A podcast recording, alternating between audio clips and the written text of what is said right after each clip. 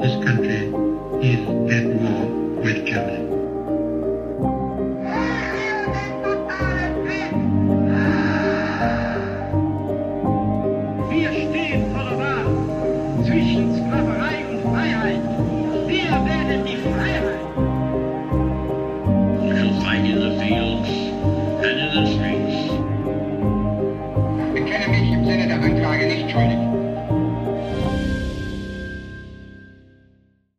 Zusammen und damit herzlich willkommen zu einer neuen Folge Wunder, Wissen, Weltkrieg.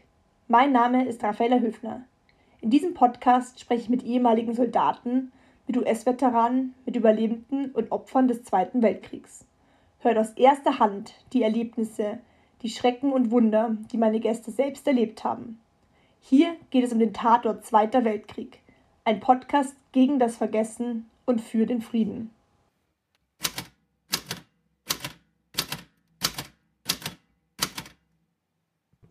März 1945. Der Zug schaukelt wie ein Kinderbett. Dennoch ist mir nicht nach Dösen oder nach gar Schlafen zumute. Unser Plan steht. Jetzt gibt es kein Zurück mehr. Glaubt ihr, dass wir es heimschaffen werden? wispert unser Freund in die Leere des Abteils. Es wird nur eine Chance für uns geben. Wir wissen alle, was Leuten wie uns blüht, wenn man sie erwischt. Wir haben beschlossen, unsere Truppe zu verlassen. Ohne Befehl, ohne Erlaubnis. Ab sofort sind wir Fahnenflüchtige. So nennt man uns, seit wir hier in diesen Zug gestiegen sind. Wir werden schon durchkommen, versuche ich meinen Freunden Mut zuzusprechen. Aber in meinem Inneren tobt es. Meine Eingeweide fühlen sich an, als würden sie von innen von einer Hand zerquetscht werden. Ständig habe ich das Gefühl, als würden Ameisen in meinem Magen herumkrabbeln. Fahrscheine bitte. Die Tür des Nachbarabteils wird aufgerissen. Kontrolle. Alarmiert setze ich mich kerzengerade hin. Kneift in die Wangen, Ralf. Du siehst kreidebleich aus. Hastig reibe ich meine Backen, damit sie wieder Farbe bekommen. Was sagen wir? Warum haben wir nicht an eine verdammte Kontrolle gedacht? Guten Abend, sagt die Kontrolleurin und mustert uns. Warum seid ihr denn hier vorne im Abteil? Der Rest eurer Truppe ist ganz hinten. Gehört ihr denn nicht zu denen? Die Sekunden ziehen sich wie Honig. Die anderen sind auch in den Zug eingestiegen? Was für ein Pech. Äh, ähm, fange ich an, doch mir fällt keine glaubwürdige Antwort ein. Ich habe das Gefühl, dass das Wort fahnenflüchtig, wie mit einem Lippenstift gemalt, auf meiner Stirn aufflammt. Wir hatten hinten keinen Platz mehr. Zu eng. Wir wollten uns etwas ausruhen und haben uns hier das Abteil gesucht. Fragen Sie ruhig nach, wenn Sie uns nicht glauben. Was für ein Mut. Mein Freund ist schon immer der Beste darin gewesen, wenn es darum ging, Ausreden zu erfinden. Die Schaffnerin rümpft kurz die Nase. Ihre Augen flackern. Hitze schießt mir den Kopf. Na dann wünsche ich noch eine gute Fahrt. Die Tür schließt sich. Erleichtert stoße ich die Luft aus. Schweiß perlt mir über die Stirn. Wir klopfen unserem Kameraden auf die Schulter. Gut gemacht. Du hast uns gerettet. Wo müssen wir nun raus, Ralf? Beim nächsten Halt schon. Da wohnt meine Großmutter. Wir können sicher bei ihr über Nacht bleiben. Macht euch keine Sorgen. Die Lokomotive stöhnt auf. Die Bremsen setzen ein. Bevor wir aus dem Abteil treten, schauen wir uns nach rechts und links um. Keine Spur von der Schaffnerin. Raus und dann sofort nach vorne weg. Nicht, dass die uns hinten sehen. Sobald der Zug stoppt, reiße ich die Tür auf und springe auf den Bahnsteig. Dann haste ich über den Boden und gehe in der Dunkelheit des Häuschens in Deckung. Die beiden Jungs folgen mir. Der Zug setzt sich wieder in Bewegung. Dann herrscht Stille. Wir warten noch ein paar Augenblicke, dann laufen wir los. Da entlang. Ich kenne die Gegend wie meine Westentasche. Wie oft bin ich schon in diesen Straßen gelaufen. Meine Großeltern wohnen nicht allzu weit vom Bahnhof entfernt. Endlich erreichen wir das kleine Haus, in dem ich so viele glückliche Stunden verbracht habe. Es ist spät, darüber bin ich mir bewusst. Hoffentlich ist Großmutter noch wach. Ich klopfe an, wieder und wieder. Endlich öffnet sich die Tür und das vertraute Gesicht meiner Großmutter lugt heraus. Ja, Ralf! ruft sie überrascht aus. Oma, dürfen wir bitte reinkommen? Meine Stimme klingt gehetzt. Sie lässt uns sofort rein. Ja, was macht ihr denn hier? Wir haben die Nacht über Freigang bekommen. Da wollte ich die Zeit nutzen und dich besuchen kommen. Die Lüge brennt wie Säure auf meiner Zunge. Doch wie soll ich ihr die Wahrheit sagen? Ich würde sie nur in Gefahr bringen. Wir fahren morgen nach Görlitz weiter. Hunger? Habt ihr Jungs denn keinen Hunger? Ein breites Lächeln huscht mir über die Lippen. Und wie? Wie ein Bär, Oma. Na, dann kommt mal mit. Wir folgen Großmutter in die Küche. Der vertraute Geruch hüllt mich ein. Und so habe ich zumindest für ein paar Stunden ein Stück Sicherheit. Morgen. Morgen ist ein neuer Tag. Da werden wir weiterdenken. Ralf Paschke wurde 1929 in Görlitz geboren. Das liegt heute in Polen. Er wächst bei seinen Eltern, einem Oberpostbeamten und einer Hausfrau und seinem neun Jahre älteren Bruder auf. Dieser lässt sich zum Piloten ausbilden und gilt nach einem Einsatz als vermisst. Die Familie hört nie wieder etwas von ihm. Ralf tritt der Hitlerjugend bei und muss zahlreiche Dienste leisten. Gegen Kriegsende hin wird er zusammen mit Nachbarsjungen und Klassenkameraden zum sogenannten Volkssturm eingezogen. In der Unterkunft Görlitzer Schloss wird sein Name von einer Liste gestrichen, die immer wieder in seinem Leben eine große Rolle gespielt hat. Zusammen mit zwei Kameraden beschließt Ralf im März 45, dass sie sich nicht weiter verheizen lassen und zurück nach Hause wollen. Flucht um jeden Preis. Das Problem, sie tragen noch immer ihre Uniformen. Ab sofort gelten sie als fahnenflüchtig. Nach einer nervenaufreibenden Kontrolle steigen die Jungen aus einem Zug aus und schlagen sich bis in die Heimat durch. Dort wird Ralf von seinen Eltern versteckt. Er erlebt das Kriegsende in Görlitz und den Einmarsch der Roten Armee. Die Familie baut sich ein neues Leben in der damaligen DDR auf. Ich nehme euch jetzt mit in das Interview, damit ihr Ralfs Erzählungen aus erster Hand erfahren könnt.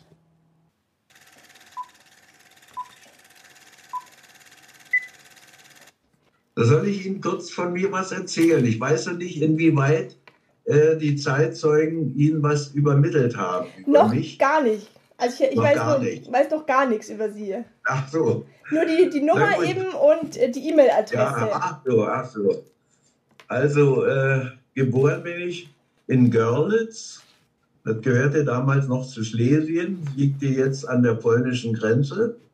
Äh, 1929 bin ich da geboren. Mein Vater war Oberpostsekretär, meine Mutter Hausfrau. Ich bin da ganz normal mit einem neun Jahre älteren Bruder aufgewachsen, der dann im Krieg als Flugzeugführer im ähm, Feindflug vermisst wurde. Also der ist dann umgekommen. Naja, und äh, Volksschule besucht, vier Jahre, und dann mit äh, zu der gleichen Schule, wo mein Bruder ging. Das war so eine Oberrealschule, dann da eingeschult äh, in, in die 36 bis 39, ja, und dann in die Oberschule. Na, und wie sich das dann so entwickelte, man musste ja da Mitglied sein in der im Jungvolk und, und Hitlerjugend. Und äh, der Krieg wurde dann immer intensiver. 1942 oder drei, nee, 43 wurden die, die Hitlerjungen äh, denn schon mal zu Einsätzen nach Schlesien an die schlesische Grenze geschickt. Ich äh, gehörte damals dieser äh, Nachrichten-HJ an.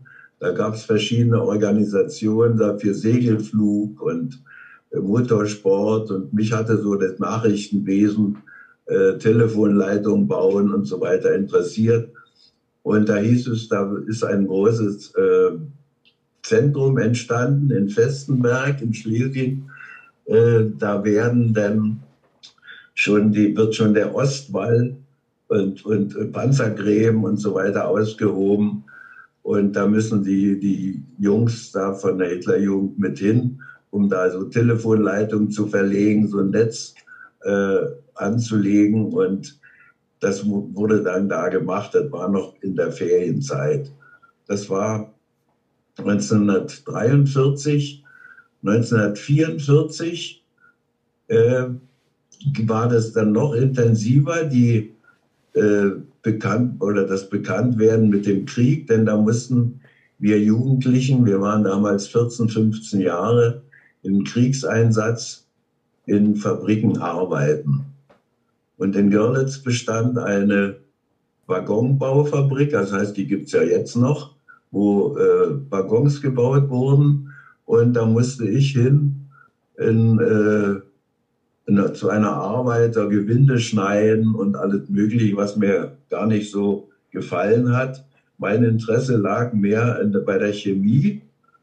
Und in Görlitz gab es auch eine, eine Firma Schurat, die auf der anderen Seite der Neiße lag. Äh, da habe ich mich dann beworben. Das musste gewesen sein äh, im, im, September 1944. Äh, bin dort als Hilfswerker eingestellt worden. Schule fand nicht mehr statt. Und wir muss, haben wir gearbeitet die ganze Zeit äh, im Labor. Also das hat mir dann schon ein bisschen Spaß gemacht, weil das ein bisschen Interesse verbunden war. So, dann kam der Jahreswechsel 1944 zu 45 und im, im Januar erinnere ich mich, gleich Anfang Januar äh, wurde ich zum Volkssturm eingezogen. Musste mich da melden in Königshain, das ist ein Ort, ein, ein kleiner Ort vor Görlitz. Jetzt ist Königshain bekannt dadurch, dass durch die Berge, das sind Granitberge, äh, die größte, der äh, längste Autobahntunnel Deutschlands, glaube ich, fünf Kilometer lang durchführt also durch die Königshainer Berge. Und in dem Ort Königshain äh, gab es ein Schloss, oder es gibt es noch, äh, in dem wir Jugendlichen ausgebildet wurden. Es waren meistens Klassenkameraden, die, äh, mit denen ich zusammen da in, in eine Einheit eingezogen wurde und ja, wie das bei der Hitlerjugend schon war, dann Ordnungsübungen und stramm stehen und marschieren. Und äh, eine Schießausbildung fand dort noch nicht statt.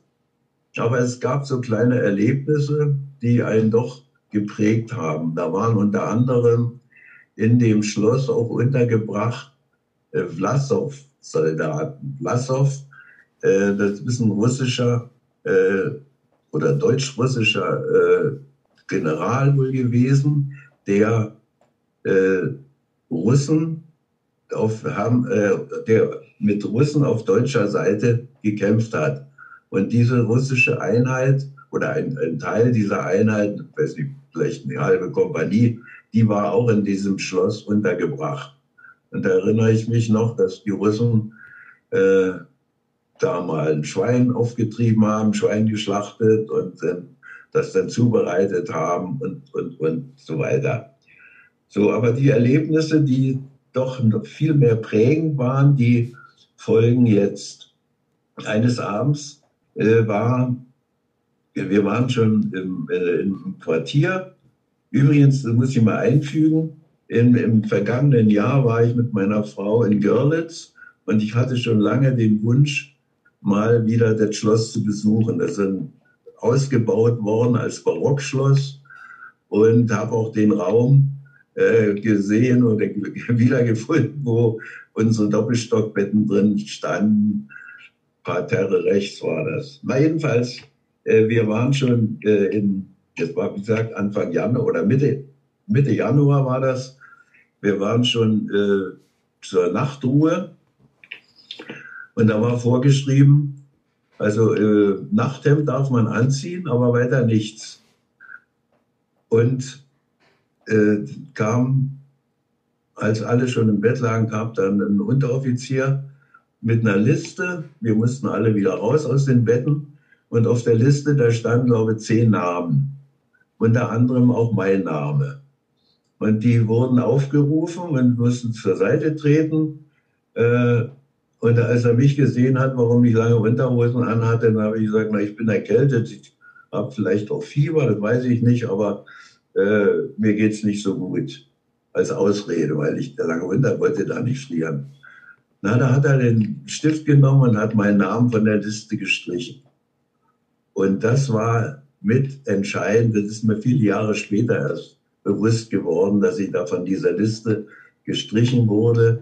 Es war nämlich so, dass die ausgesuchten Jugendlichen, da waren auch einige Klassenkameraden dabei und äh, aus dem Nachbarhaus, der eine, der Heinz Schulze, der war, gehörte auch mit dazu, die mussten noch in der gleichen Nacht ihre Sachen packen, äh, marschfertig sein und wurden in die Richtung von Dresden gebracht und dort ausgebildet als damals nannte man die Wehrwölfe. Die hatten die Aufgabe, äh, mal hinter der Frontlinie Sabotageakten äh, durchzuführen, also Sprengung von, von äh, Einrichtungen durchzunehmen, also zu sabotieren.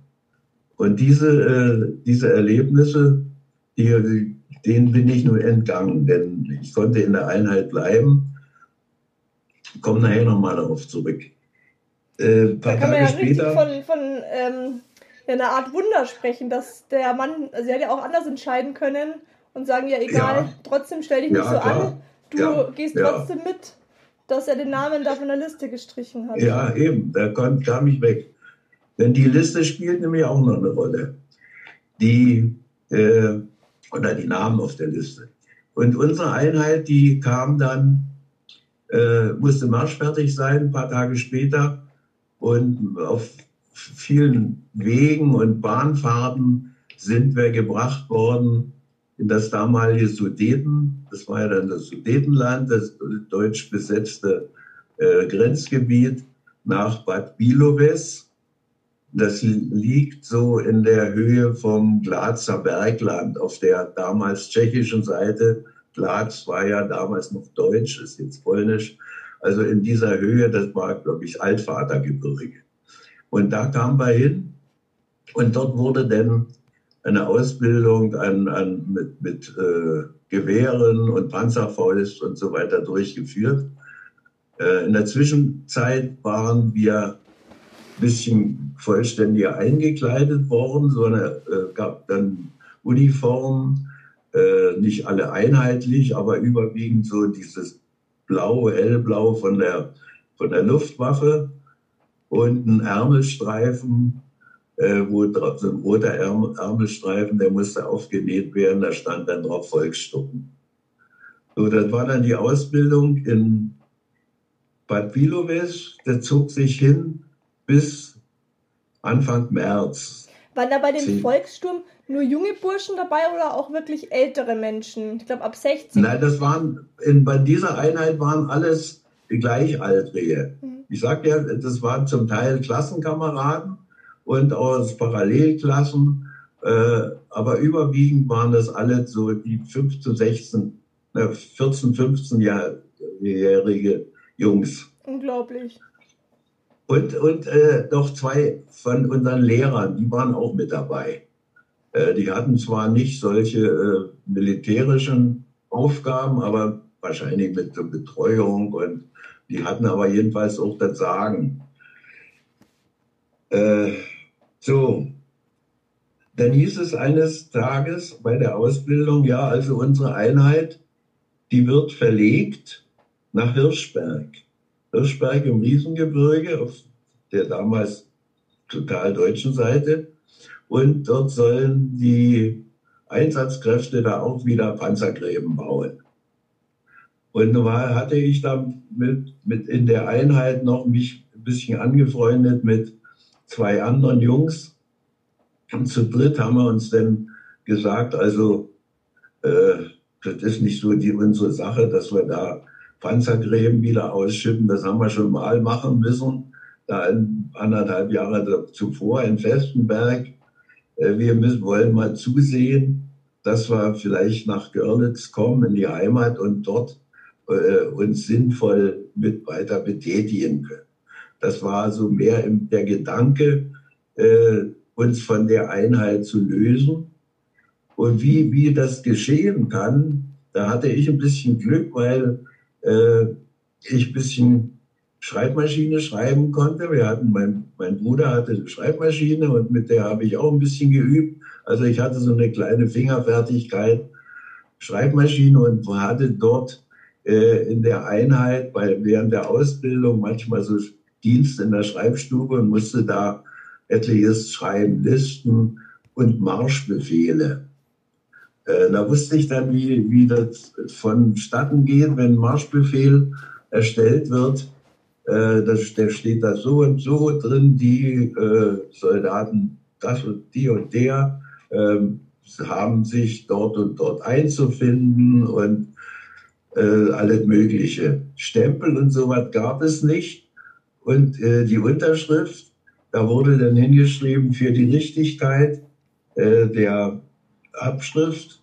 Äh, das wurde abgekürzt. Also das war so ein einheitliches Programm, wie so ein Marschbefehl auszusehen hat. Und den haben wir uns, wir drei uns ausgefüllt äh, zur Sicherheit, um eventuell uns absetzen zu können. So, dann kam der Tag, wo wir äh, verlegt werden sollten nach Hirschberg und da ging die Bahnstrecke über Trautenau, jetzt Trutnow, Lieberitz, Reichenberg, äh, denn äh, Richtung Hirschberg ins Riesengebirge. Und ich hatte im weiteren Vorteil, meine Großmutter oder Großeltern, die lebten in Reichenberg. Großvater war zwar schon tot, aber die Großmutter und die habe ich ja mit meinen Eltern oft besucht. Also ich kannte die ganze Region dort recht gut und äh, wusste auch, wo die Bahnhöfe sind und äh, wie man sich da so zu verhalten hat. Es war zwar alle deutschsprachig, aber äh, Ortskenntnisse sind ja doch immer gut, wenn man da mal hin muss. Ja, das stimmt natürlich, weil sonst, wenn man einfach so aussteigt, das, das stimmt natürlich, wenn man ja, einfach so aussteigt ja. und nichts weiß. Genau, genau. So, dann kommt, wir hatten uns äh, erstmal mit den anderen Kameraden da zusammen in den Waggon gesetzt und sind gefahren. Dann kam Traudenau, äh, da hieß es erstmal halt. Bis dahin war der Plan. Die wussten wahrscheinlich selber noch nicht, wie äh, der Waggon, der äh, für diese kleine Truppe, wir waren an der 60 Personen, äh, wie, wie der dann weiter an andere Züge angehängt wird. Und da habe ich zu meinen Kumpels gesagt, also komm, ist vielleicht jetzt hier die günstigste Gelegenheit, dass wir nachts, äh, wir versuchen jetzt Fahrkarten zu kaufen nach Reichenberg äh, und da fahren ja die Züge, man konnte ja überall lesen, die Fahrpläne, wann da wieder einer fährt. Habe zum Fahrkartenschalter Fahrkarten gekauft und gewartet bis auf den, in den Zug, mit dem wir dann nach Reichenberg fahren wollten oder auch gefahren sind. Und als wir dann, ach so, äh, hatten wir ja den Marschbefehl, weil ja in den Zügen auch Kontrollen stattfanden. Den hatten wir ja parat, bekam aber äh, nicht solche Kontrolle, sondern Fahrkartenkontrolle. Und die Schaffnerin, die sah uns ja in unserer Uniform. Na, was, was macht ihr denn hier? Äh, eure anderen Leute, die sind doch alle hinten im letzten Waggon. Und da haben wir erstmal das Staunen gekriegt, weil wir das ja nicht mitgekriegt hatten, dass der Waggon an den Zug angehängt wurde. Oh, das war ja natürlich eine knifflige Sache. Also hieß es Obacht und Achtung, zu, also vorsichtig zu sein. Ja, sage ich, äh, haben wir denn gesagt, der Schaffnerin, das ist also so voll und, und haben wir nicht richtig sitzen können und hier ist ja schön Platz mit unserem Gepäck. Wir hatten ja da so eine Art Rucksack, so einen Affen bei und, und so weiter. Naja, da hat man ein bisschen weiter gewesen. Dann kam der langsam, das war immer noch nachts, so der frühe Morgen gegen, gegen 7 Uhr etwa, das wurde so dämmerig, hell und äh, kam der Zug in, in äh, Reichenberg an. Wir sind ausgestiegen und ein bisschen umgeguckt, wo nur die Abgänge sind und da kam der eine der Lehrer an, der ja den wir ja kannten und er uns ja auch. Ja, was macht ihr denn hier? Warum seid ihr denn nicht hinten im Waggon? Naja, wir wollten uns jetzt mal was zu trinken holen und das war da so voll und da haben wir uns einen anderen äh, Platz gesucht, wollten uns einen anderen Platz suchen. Also wir haben dann so ein bisschen Ausrede. Naja, also das macht nichts, ihr geht sofort wieder zurück zum Waggon und er ist die Treppe runter in den Ausgang gegangen. Naja, denkt man, ja, da können wir nicht lang. Zum Glück meine Ortskenntnisse. Ich wusste, den, die, die äh, Treppe runter führt zum Hauptausgang. Und wenn wir jetzt links über die Schienen, dann kommen wir zum Güterbahnhof und können über, ähm, über am Güterbahnhof können wir dann in die Stadt. Weil wir nun schon so weit waren, haben wir das nicht aufgegeben. Haben wir auch gemacht. Das war ja richtig Und- mutig von Ihnen damals. Hätte ja auch? Was war- das war ja richtig mutig von Ihnen damals. Ja, ja, ja. Also da, Mut hat man da doch äh, mehr als genug. Denn das kam noch was, was uns irgendwie dann doch ein bisschen zu bedenken gegeben hat. Als wir dann so eine Bahndurchführung durchgingen, war an, an so einem Telegrafenmasten ein rotes Schild äh, vor äh, oder aus, aus Feigheitsgründen sind die und die Soldaten erschossen worden oder wegen Fahnenflucht. Und das waren ja, wir waren vereidigt, wir waren ja praktisch Fahnenflüchtige. Na gut, also angefangen hatten wir jetzt und dann haben wir gesagt, jetzt machen wir das doch weiter, ziehen wir durch äh, zur Großmutter. Wie viele Jungs waren Sie da damals? Oder mit wie vielen Freunden? Bitte wie? Wie viele Jungs war, waren Sie da damals? Wir waren zu dritt. Zu dritt. Zu dritt waren wir, ja. Wir waren zu dritt. Also eine größere Truppe, das wäre schon schlecht gewesen. Einer alleine ist auch, aber zwei, drei, die können sowas noch durchfahren. Da gibt man sich selber ein bisschen Halt. So, und jetzt zur Großmutter. Äh, die hat natürlich auch erstmal äh, geguckt, dass wir da drei Mann mit drei Mann äh, da eingetroffen sind, aber ich habe ihr dann was erzählt und das war ja auch einigermaßen glaubwürdig, dass wir nach Görlitz müssen und der Zug, der fuhr nicht und so weiter und so fort. Äh, na, die hat uns dann was zu essen gemacht und dann haben wir eine Nacht bei ihr genächtigt. Äh, die hatte noch auf dem Dachboden, war noch so eine kleine Kammer äh, und da haben wir genächtigt. Hatten wir ja immer noch unsere Uniform an. Also, weil wir waren ja noch äh, in, äh, nicht in Zivilklamotten. So, da waren wir aber noch, wir weiterhin schlau. Wir haben uns gesagt, jetzt sind wir fahnenflüchtig. Jetzt können wir nicht zum Bahnhof zurück, denn an den Bahnhöfen finden Kontrollen statt. Also haben wir uns den, Bahn, den äh, nächstgelegenen äh, Bahnhof ausgedacht oder nicht ausgedacht, sondern äh, rangeholt und äh, überlegt, wo der ist. Das war nun nicht so weit weg, vielleicht zum Laufen auch die gleiche Strecke wie zum Hauptbahnhof, wo so ein Haltepunkt war. Sind denn da abends hin? Ja, ein Zug fuhr keiner mehr. Ein Bahnwärter war da, der sah uns ja da, wie wir am, Bahn, am Bahnhof geguckt hatten, wann da die Züge fahren oder wie die fahren. Und den haben wir dann auch was erzählt. Naja, den Zug haben wir verpasst und wir müssen ja nach Görlitz. Äh, was wir machen. Und der war ganz hilfsbereit. Er sagt, ihr könnt die Nacht über bei mir im Bahnwärterhäuschen bleiben, da ist Platz. Und nächsten Morgen um, um, weiß ich nicht, um sechs oder wann fährt denn der erste Zug nach Görlitz? Das sind von, von Reichenberg nach Görlitz sind etwa so 60 Kilometer, also keine lange Strecke. Na, da haben wir dann da uns die Zeit vertrieben und äh, die Nacht äh, verbracht und nächsten Morgen dann wieder zum Bahnhof und dann eingestiegen mit dem Zug in den Zug. Fahrkarten hat man ja gekauft, das war kein Problem. Äh, und haben uns weiterhin gesagt, also jetzt können wir, wenn wir das schon so machen, können wir auch nicht in Görlitz aussteigen, sondern müssen eine Station vorher aussteigen. In der Annahme, dass ja äh, das gemeldet worden sein könnte, dass wir da fahnenpflichtig sind. Also sind wir in der Station Weinhübel ausgestiegen und da hatte der eine von uns dreien, äh, der hatte dort sein Elternhaus auch, haben wir da noch Zwischenstationen gemacht und von da war dann bis zu mir nach Hause waren es dann vielleicht noch so zwei Kilometer. Das war dann, ich weiß noch genau, der 18. März, das war nämlich mein Konfirmationstag gewesen, ein paar Jahre zuvor. Und äh, das war der Tag unserer ja, sogenannten Flucht. Ja, sowas vergisst Aber man natürlich ja- nicht. So ein Datum vergisst man natürlich nicht. Nee, nee, das vergisst man nicht. Ja. Nee, das stimmt, ja. Äh, dann sind wir jeder nach Hause gegangen. Komischerweise, ich hatte auch immer einen Wohnungsschlüssel bei.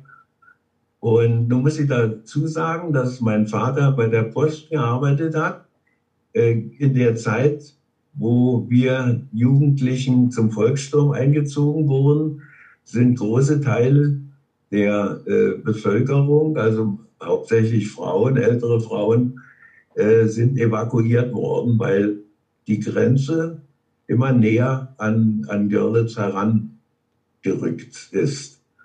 Die, das Kampfgebiet. Also da wollte man die Bevölkerung ein bisschen weghaben. Meine Mutter war äh, mit anderen Frauen aus dem Haus in die Gegend von Magdeburg wohl evakuiert. So, dass ich, ich wusste, dass mein Vater alleine dann da ist. Naja, ich komme dann in die Wohnung rein und da wundere ich mich schon, die, die Standuhr, die war umgelegt, äh, die Doppelfenster, die inneren, die waren ausgehängt. Also das sah ein bisschen sehr eigenartig aus, hatte mir mein Vater dann erklärt, als er nach Hause kam, ja, da sind immer Fliegerangriffe gewesen und aus den Gründen hat man dann, um Fenster noch zu haben, falls mal was kaputt geht, äh, und eine Standuhr ist ja was Besonderes. Da hat man diese so ein bisschen vorsichtig hingelegt. Na, jedenfalls, mein Vater war auch nur nicht sehr überzeugt davon, von dem Vorhaben, was wir da haben. Ja, wo, wo wollt ihr euch denn nun melden, dass er denn hier äh, Dienst tut oder was macht? Ihr seid ja nun abgehauen und das ist ja nun nicht Gutes. Und als, als Beamter ist er da auch immer ein bisschen äh, vorsichtig und so weiter. Zum Glück kam dann einen Tag später meine Mutter zurück. Die hat es, das muss sie irgendwie auch gespürt haben, dass ich zu Hause bin. Jedenfalls, die hat es dort auch nicht ausgehalten. Die ist dann äh, nach Hause gekommen und zugesetzt und äh, nach Görlitz gefahren und hat dann gesehen, dass ich zu Hause bin. Und meine, Frau, meine Mutter, die war auch eine ganz pfiffige Frau, ja, die sagte, ich gehe dorthin, wo ihr äh, euch melden wolltet da, weil das war ja äh, organisiert von der Hitlerjugend. Und Da gab es ein bestimmtes äh, Gebiet oder so ein Haus, wo äh, die Zentrale war. Da gehe ich jetzt mal hin und frage nach dir, wo, wo du bist. Wir haben schon lange nichts mehr von dir gehört. Äh, ob die uns nicht sagen können, was mit dir ist oder wo ihr seid. Das hat sie dann auch gemacht. Und äh, die haben dann nachgeguckt und da war keine Meldung, dass wir abgehauen sind. Das hätte man ja erwarten können. Und sagte, naja, wenn, wenn das so ist, dann äh, gehst du da nirgendwo hin. Und mit den anderen hatte ich mich verständigt. Äh, mit den anderen zwei Jungs, die haben dann das Gleiche gemacht. Wir waren verabredet, denn äh, die wollten dann auch nicht mehr. Und es waren nämlich auch noch andere Klassenkameraden, die nicht eingezogen worden sind. Also wir galten damals als Schüler. Und meine Mutter hat dann die Uniform genommen, äh, zerstückelt und, und verbrannt, äh, sodass dann nichts mehr vorhanden war. Und der Familienrat hat dann beschlossen, ich soll den nächsten Tag zu meiner Großmutter nach Reichenberg fahren und mich dort aufhalten. Da bin ich erstmal aus der Gegend raus und als Schüler, galt ja als Schüler im, im Zivil und wusste ja keiner, dass ich beim Volkssturm bin, äh, kannst du da ohne weiteres hin. Und so habe ich das auch gemacht. Und da hatte ich dann äh, bei meiner Großmutter, denn das muss dann so vom 20. März oder 22. März äh, etliche schöne Wochen. Schön so Spaziergänge gemacht dann und, Wanderungen und alles mögliche, Kino gegangen. Äh, Schule gab es ja keine. Das war also grundsätzlich war die Schule, Schule war gab es nicht. Äh, wo sollte man dann auch hin? Aber Kinos gab es zu der Zeit noch. Also Kinovorstellungen. Ja, Kino, ja, Kino gab das gab es. Alle möglichen, die, da, die damals so bekannten Durchhaltefilme, äh, Kolberg und so weiter, die hatte man ja dann äh, dem, dem, dem deutschen Volk gezeigt. Also ihr müsst durchhalten. Ja, jedenfalls waren das dann äh, nochmal so recht ruhige Tage äh, vor bis zum Kriegsende. Am, am 6. Mai, oder was der 5. Mai, ich glaube der, der 5. oder 6. kam dann eines Tages mein Vater mal an, äh, so, zu Großmutter. Wie gesagt, mit der Bahn waren es so anderthalb, zwei Stunden zu fahren, war kein Problem.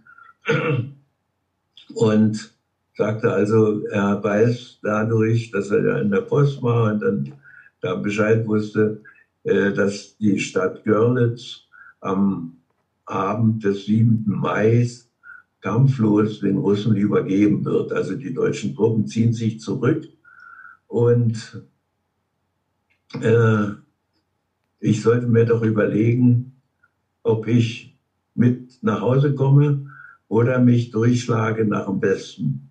Ich hatte ja dann auch immer in den Zeitungen die Frontlinie verfolgen können und wusste, dass nun der, äh, dass die Amerikaner ziemlich weit äh, nach dem Osten vorgerückt sind, bis auch schon fast an die tschechische Grenze, aber an der bayerisch-tschechischen Grenze.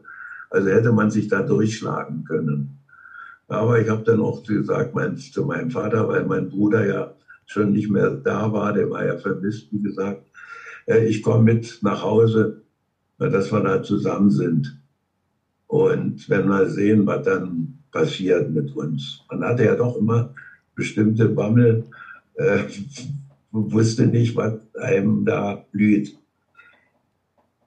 Ja, das war dann der äh, Zug, das war der, der 7. Mai früh, sind wir dann nach Görlitz gefahren.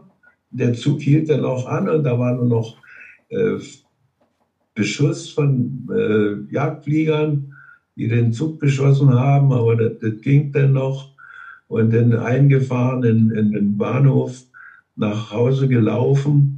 Und da habe ich dann die ersten Toten auf den Straßen liegen sehen, die aber durch äh, Bombentreffer oder Granatentreffer äh, totgegangen, also gestorben sind, verletzt wurden und dann da lagen. Waren ja nicht sehr viele Menschen da.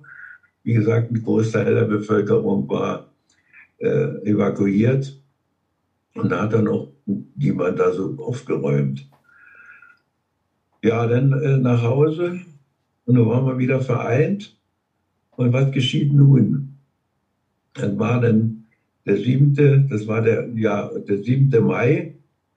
Dann kamen Bekannte von meinen Eltern, die hatten den Schlüssel von einem Wohnhaus, von einem, ein Familienhaus am Fuße der Landeskrone, deren äh, Bekannte waren, die waren da nicht mehr vorhanden oder waren nicht da, ich weiß nicht. Und die äh, Bekannten, die vorbeikamen, sagten dann zu meinen Eltern, ob wir nicht mitkommen wollen. Es ist sicherer, so im, im, am Rande der Stadt, äh, den Einmarsch zu überleben. Man weiß ja nicht, ob doch noch geschossen wird. Und in Wohnhäusern, äh, es war ein Sechs-Familienhaus, wo meine Eltern wohnten, da könnte ja doch schnell mal was passieren. naja, das haben wir gemacht. Ein ähm, paar wichtige Sachen äh, auf unsere Fahrräder äh, geladen und mit den Fahrrädern dann äh, das sind vielleicht fünf Kilometer oder vier Kilometer bis zu, dem, bis zu der Stelle am Fuß der Landeskrone. Das ist ja der, der Berg bei Görlitz. Dahin und dann in, in, das Wohnhaus rein und uns da gemütlich äh, gemacht. Naja, gemütlich nicht. Also wir hatten uns zu essen mitgenommen und um zu erwarten, was da passiert. Unterwegs hat man schon große Truppenbewegungen gemerkt, das waren die deutschen Truppen, die sich zurückgezogen haben. Und dann hörte man in der Ferne äh, mächtige äh, Geräusche von Sprengungen. Da wurden die ganzen Neiße-Brücken und unter anderem auch der Viadukt, der über die Neiße äh, die Bahnverbindung geschaffen hatte. Da wurden zwei Pfeiler gesprengt Also das hatten noch die zurückziehenden deutschen Truppen dummerweise da oder naja, mit Absicht. Ich glaube, das war dieser, dieser Nero-Befehl von Hitler, den er noch erlassen hat, dass, ja. dass man verbrannte Erde ja. zurücklassen sollte. Genau, genau, ja. Ja, also das war dann eine Nacht. Äh, ich weiß nicht, gut geschlafen habe ich da bestimmt nicht, weil man nicht wusste, was passiert am nächsten Tag. Und äh, ich hatte da in so einem Dachstübchen äh, geschlafen und konnte dann da rausgucken. Das war ein, ein sonniger äh, Tag, früh morgens. Ich guck dann, äh, konnte sehen, die, die Landeskrone oben, da ist ja eine, äh, eine Gaststätte mit Türmen, sieht ein bisschen burgähnlich aus. Da war schon eine rote Fahne gehisst. Und äh, ein paar Meter weiter äh, von, von dem Haus, wo wir da genächtigt hatten, da war eine große Gaststätte.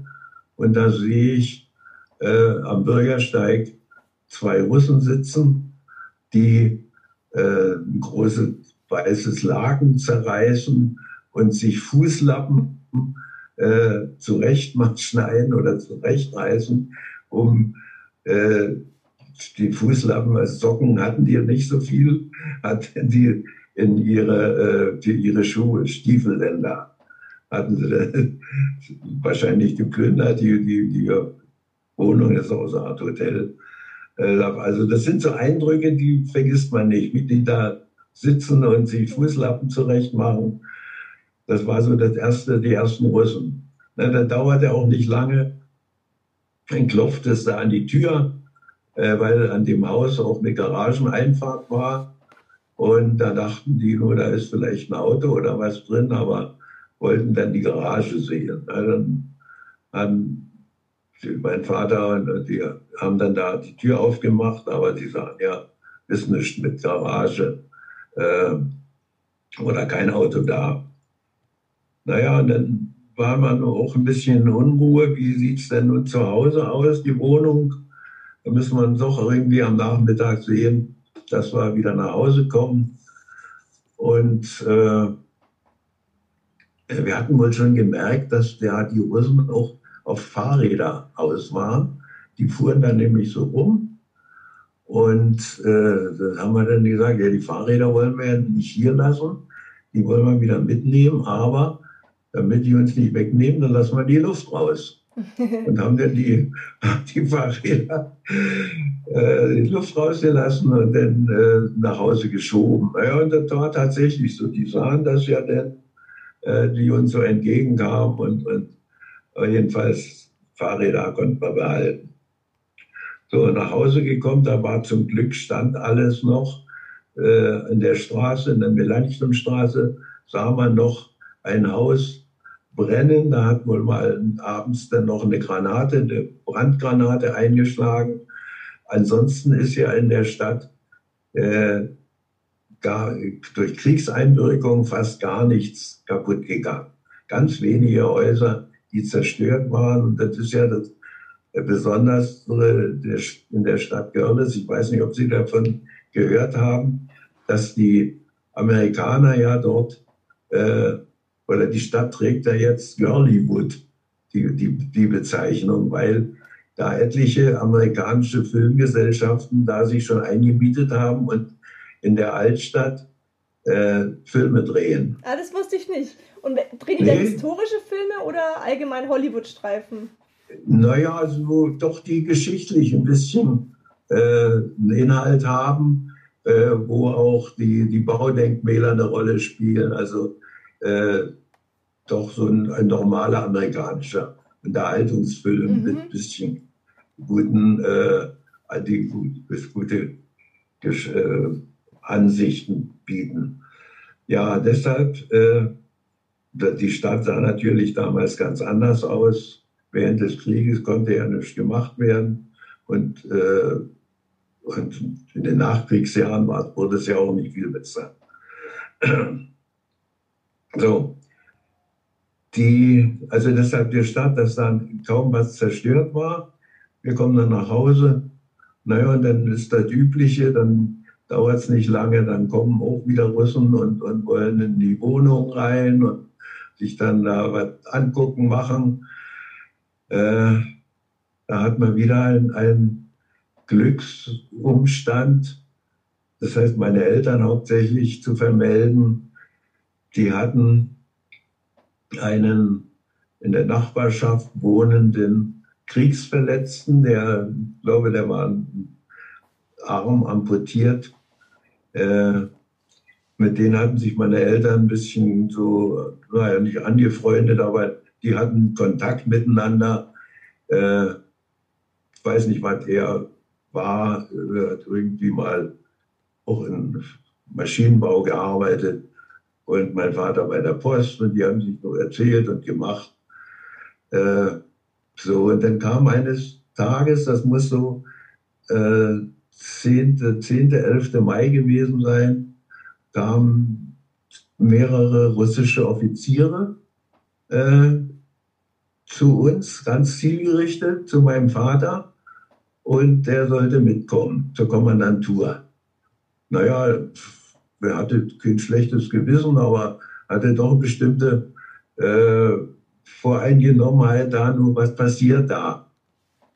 Und er wurde dann da zum, zur Kommandantur gebracht und äh, jedenfalls, um das kurz abzuschließen, äh, die, wollten, die, die, die Russen wollten, weil wenig Menschen in der Stadt waren oder äh, wenig Fachkräfte, die wollten die Post und das Fern Fernmeldewesen, dass das wieder angekurbelt wird. Und wie sie zu meinem Vater gekommen sind, ist folgendes, hat sich dann nachher erklärt, der Bekannte, mit denen meine Eltern Kontakt hatten, der war äh, zur Vor-Nazi-Zeit Angehöriger der äh, KPD. Und die Russen müssen Listen gehabt haben, wo ehemalige KPD-Mitglieder wohnen, in den einzelnen Städten, so überall, mhm. und sind zielgerichtet zu ihm und haben gefragt, ob er die hatten ja die Russen auch Dolmetscher, die konnten ja dann gut Deutsch. Ob er jemanden kennt, der Ahnung hat von der Post und Fernmeldewesen. Naja, und dann war das mein Vater. Der wurde wahrscheinlich empfohlen so ist, von dem, ja. Ja, so, so ist mein Vater dazu gekommen, dass er von den Russen äh, da hingeholt wurde. Und die waren dann auch alle so, die haben dann gleich Papiere ausgefüllt, solche großen äh, roten Propuske, also so Ausweise, äh, auf denen dann stand, dass äh, das Bürger sind, die für äh, die Sowjetarmee tätig sind und dass man ihnen äh, sie, man, sie nicht zur Arbeit, zu anderer Arbeit zwingen soll oder wegholen soll, denn das passierte auch, und äh, ihr Leib und Leben geschützt ist, so ungefähr. Ja, und das sollte meine Eltern äh, außen an die Fenster machen, dass das schon man gleich sieht. Also da ist einer, der, da, da können wir nicht rein in die Wohnung oder, oder was machen. Äh, das war auch ein recht günstiger Umstand. Ach so, und, und wir, äh, für mich hatte mein Vater dann auch so einen Zettel. Und da konnte ich mich ja dann auch in der Stadt bewegen, äh, wenn man den wenn man kontrolliert wurde, hat man den gezeigt und das war dann ganz gut. Wie war die, die allgemeine ähm, Stimmung in der Bevölkerung? Hatte man Angst vor den Russen? Naja, es war äh, doch, man, man hat von Übergriffen gehört und es war eine bestimmte Voreingenommenheit, einmal schon durch die ganzen Erzählungen im vor, äh, vor der Besetzung. Und äh, aber das muss sagen, äh, die Bevölkerung äh, hat die nun nicht umarmt, aber es ist ein distanziertes Verhältnis gewesen und man hat ja auch nicht viel Kontakt äh, bekommen, denn die sind ja auch später denn noch, die, die, äh, man hatte kaum äh, große Verbrüderungen oder, gesehen, dass da äh, Menschen, mit, äh, dass die sich so äh, zusammengetan haben. Was ein bisschen befremdlich war, das war die, die großen Propaganda äh, äh, Ausstellungen so zum, zum Jahrestag der Oktoberrevolution. Da wurden dann Riesenfahnen äh, errichtet und, und, oder äh, Plakate und, und so weiter. Also das war alles so ein bisschen sehr bombastisch, was man so nicht so gewöhnt war.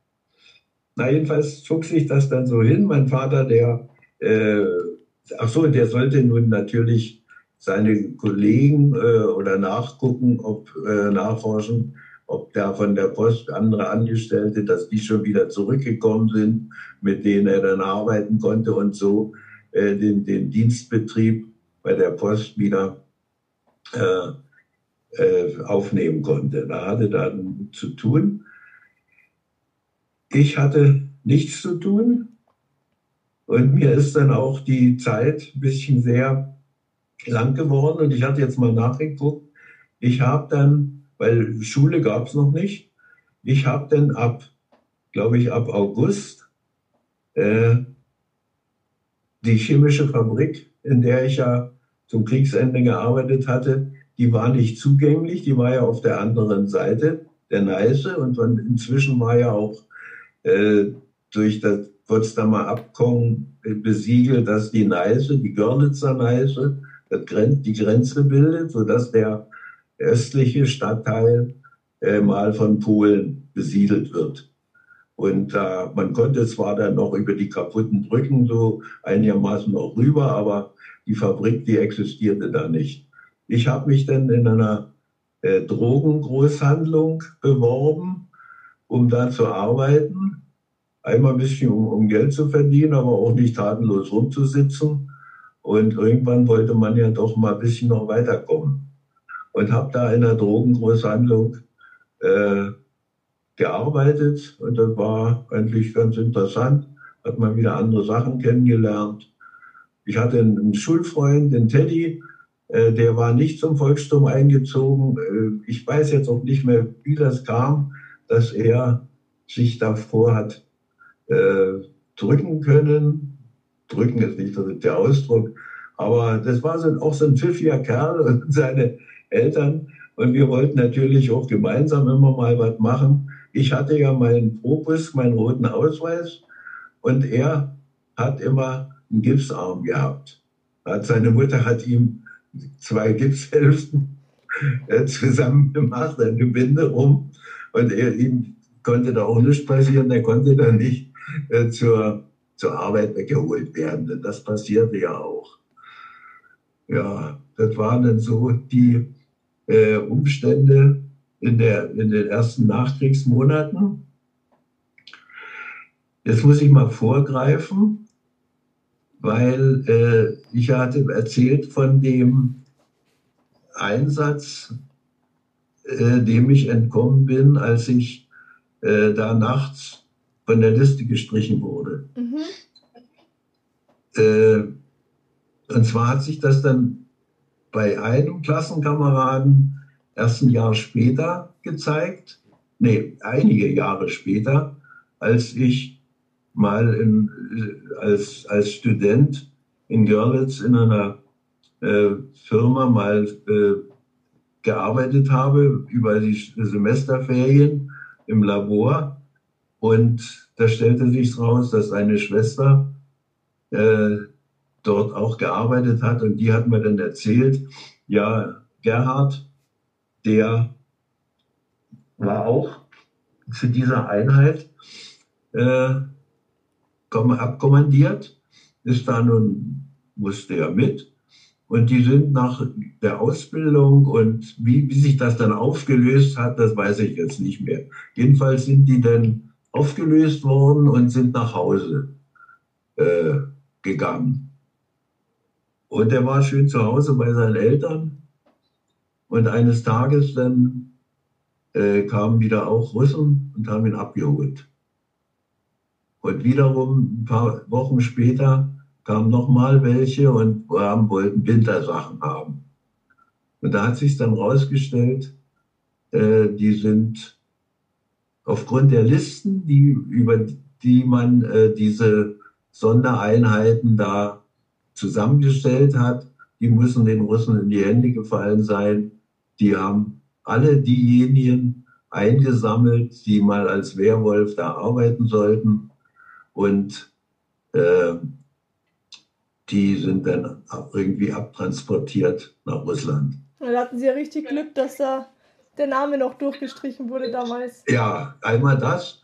Und der Nachbarsohn, der Heinz Schulze, der auch mit weg musste, der war wiederum auch pfiffig.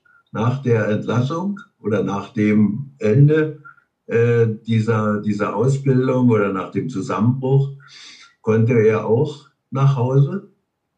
Der ist aber nicht nach Hause zu seinen Eltern, der ist in äh, zwei Dörfern vor Görlitz, in Margersdorf, äh, zu einem Bauern und hat sich da als Arbeitskraft gemeldet, hat dort ein halbes Jahr bei seinem Bauern gearbeitet und ist in der Zeit, als die anderen eingesammelt wurden von den Russen, ist er zu Hause nicht angetroffen worden, sondern er hat da beim Bauern gearbeitet und der ist dann auch mit, äh, mit blauen Auge davon gekommen. Danach war dann nicht mehr nachgefragt. Das war auch wieder so ein Glücksumstand.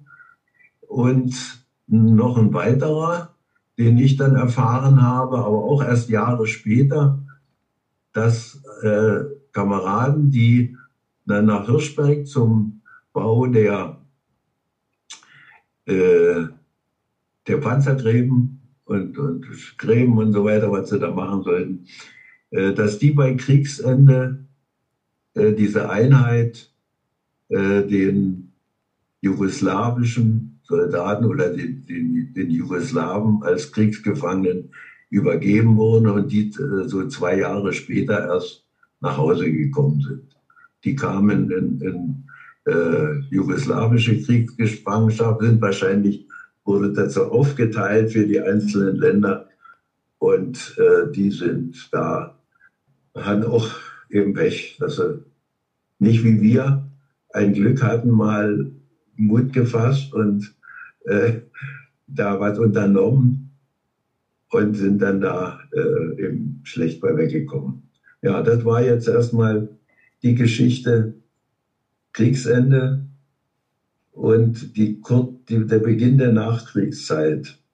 Wie haben Sie wohnen bleiben dürfen in Görlitz oder mussten die Familien, die Deutschen, dann Görlitz verlassen irgendwann? Ja, das, das, das war dann so, dass die äh, auf der jetzt polnischen Seite, auf der östlichen Seite von Görlitz wohnenden äh, Bürger alle raus mussten. Das war, muss so gewesen sein im Laufe des Jahres, bis, bis zum Ende des Jahres 45. Äh, wurden die dann so peu à peu äh, evakuiert, die mussten raus. Einige sind geblieben, die zum Beispiel im Gaswerk gearbeitet haben oder die so in, äh, in Werken waren, die eben äh, für die Versorgung Wasserwerk und so weiter. Gaswerk, das war auf dieser jetzt polnischen Seite, äh, die, die konnten erstmal noch eine Weile arbeiten und da bleiben, aber die mussten letztendlich raus.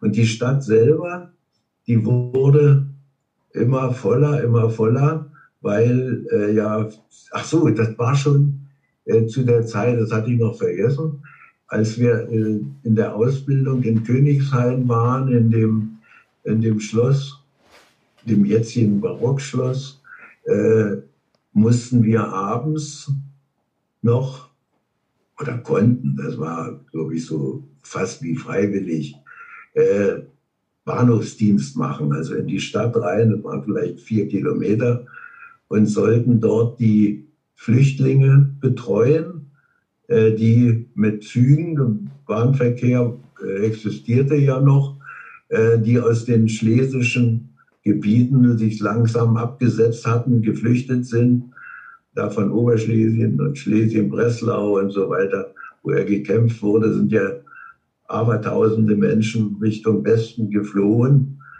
Äh, und die kamen alle durch Görlitz und die Stadt war dann auch voll. Da hieß es dann, ja, dann geht ihr mal dahin und macht da ein bisschen Hilfe, arbeitet da ein bisschen, äh, helft den, den Menschen. Und wenn ihr so hat man dann uns auch noch gesagt, wenn ihr da mal seht, dass da ein Gewehr rumsteht, wir haben nicht so viele für euch, dann nimmt er das Gewehr, da was zu schießen hat. Also solche. Unvorstellbar, dass, die, dass Also, die, die jungen Jungs da ausgebildet wurden zum Volkssturm und dann gab es nicht mal genug Waffen, Nee, nee, da, Munition, da gab nichts es nicht mehr. mehr. genug. Nee, nee, nee, nee da gab es nicht so viel. Naja, das war, wie gesagt, äh, die Zeit der äh, ersten Nachkriegsmonate. Ja, und äh, die Schule begann, wann muss ich erst mal nachdenken? Ich glaube,